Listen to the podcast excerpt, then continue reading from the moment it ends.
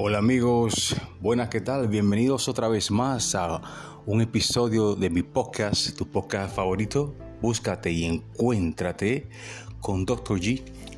Pero antes de ir al tema del día de hoy, quiero mandar un saludo a esas personas bonitas que me están viendo. Vamos a empezar con Estados Unidos, estoy viendo aquí la computadora las estadísticas. Eh, le doy un saludo a las personas de New Jersey, Ohio, Washington, Virginia, Texas, New York y Oregon. También nos vamos de, de Estados Unidos, nos vamos de viaje ahora a Alemania. Esas personas de habla hispana que me están viendo en Alemania, eh, no sé cómo se pronuncia, pero Hesse y Turingia, si me pueden escribir, se lo voy a agradecer cómo es la pronunciación correcta. Eh, vámonos de viaje otra vez, nos montamos en el avión y nos vamos a México. Un saludo a mi gente bonita de Nuevo León, Mexico City, Baja California, Yucatán y a esos de Guanajuato. Muchos saludos cordiales también. Y seguimos viajando. Nos vamos a la ciudad de Lima, Perú. Saludo allá a los limeños. Nos vamos a Canadá Saludos a las personas que me están escuchando en Ontario. Si me dicen si hace más frío por allá que acá en Estados Unidos, siempre dice que hace más frío. Confírmelo. En Guatemala, departamento de Guatemala. Muchos saludos a las personas de Guatemala que me están escuchando. Ahora sí nos vamos al podcast del día de hoy. Y es un podcast que se los debo porque eh, no hace mucho había hablado de que quería hacer un podcast de la muerte laboral.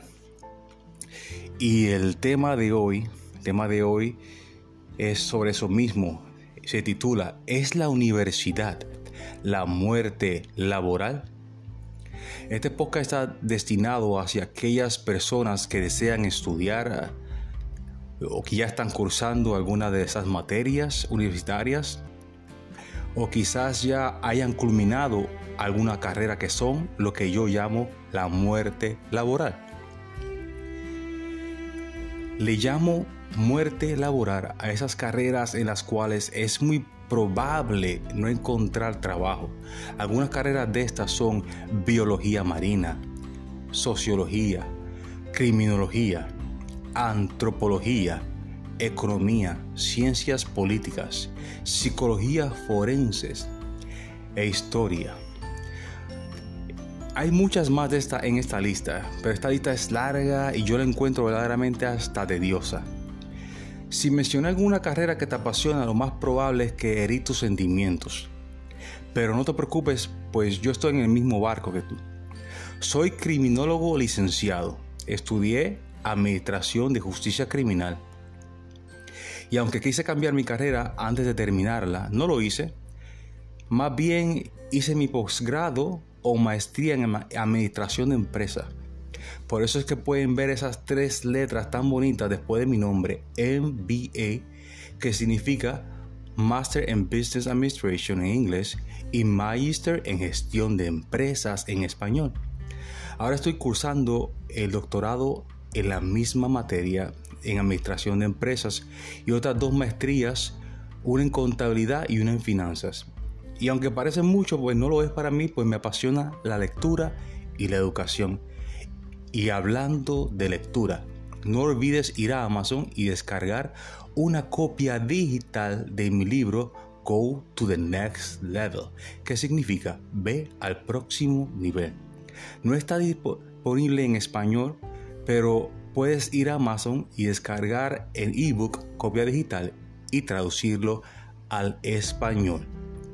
Ya que saben un poco de mí, se dan cuenta que al terminar una carrera de muerte laboral, como lo fue para mí en este caso la justicia criminal, aunque me apasionaba, no encontré empleo en mi rama.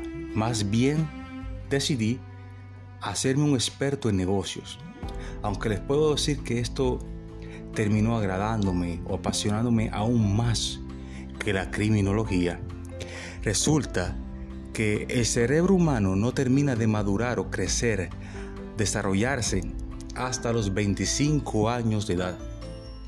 Muchas personas, a ver tantas películas de acción en donde ven policías y ladrones, asesinos seriales y detectives, optan por ser un superhéroe. Lamentablemente, para entrar al FBI no hace falta un título en criminología, sino más bien en negocios, pues la mayoría de crímenes son de cuello blanco y el gobierno le gusta perseguir más dinero que a un asesino serial. Les hablo de mi caso para que entiendan que opté por continuar, opté por continuar estudiando en vez de darme por vencido. Con el cuchillo que me clavé en mis cinco años de bachelor acá en US y licenciatura en países de habla hispana. Fueron cinco años, pues al cambiarme de universidad perdí más de un año de estudios, el cual tuve que continuar. Si estás pensando o estudiando una carrera de muerte, aunque te apasione, no te lo recomiendo.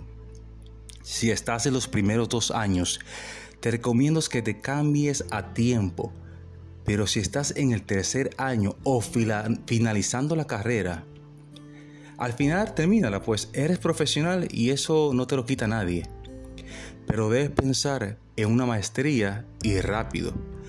Yo recomiendo que estudies algo en la rama de tecnología, medicina o negocios.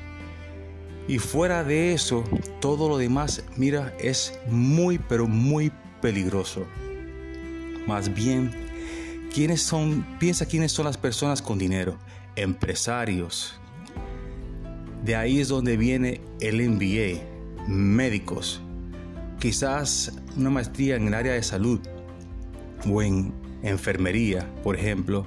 Eso sería una buena opción. Cuanto a la tecnología, ingeniería de computadoras, ciberseguridad, ciencia de datos, otra opción es una maestría en contabilidad, que es una de las carreras que curso actualmente.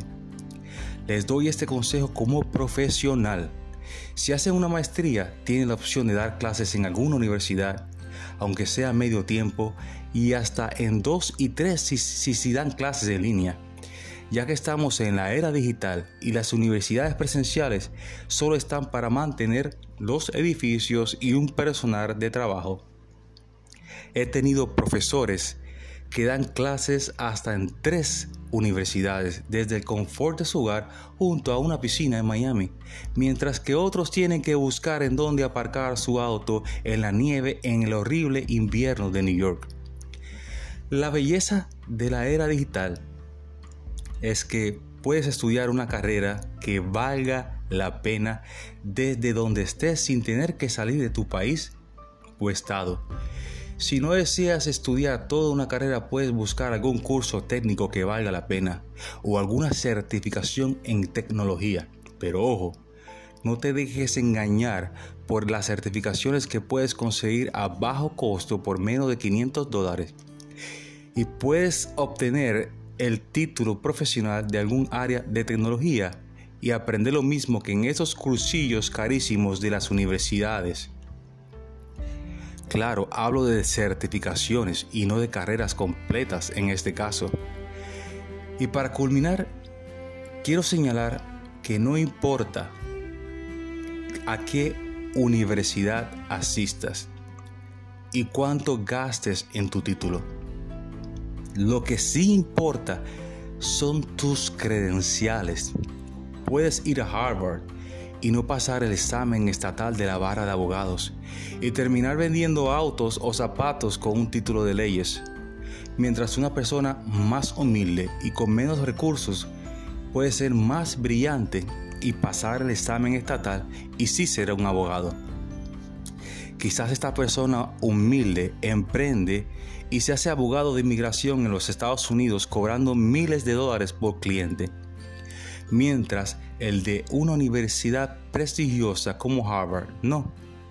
Lo mismo va para los ingenieros, contadores y hasta médicos. Al final, son tus credenciales y tus habilidades lo que cuentan y no el nombre de tu universidad. Así como yo tengo mis tres siglas después de mi nombre, NBA, tú también puedes tenerlas. Así que piénsalo bien. Bueno amigos, eso fue todo por hoy en mi podcast, tu podcast favorito. Búscate y encuéntrate con Dr. G. Bendiciones.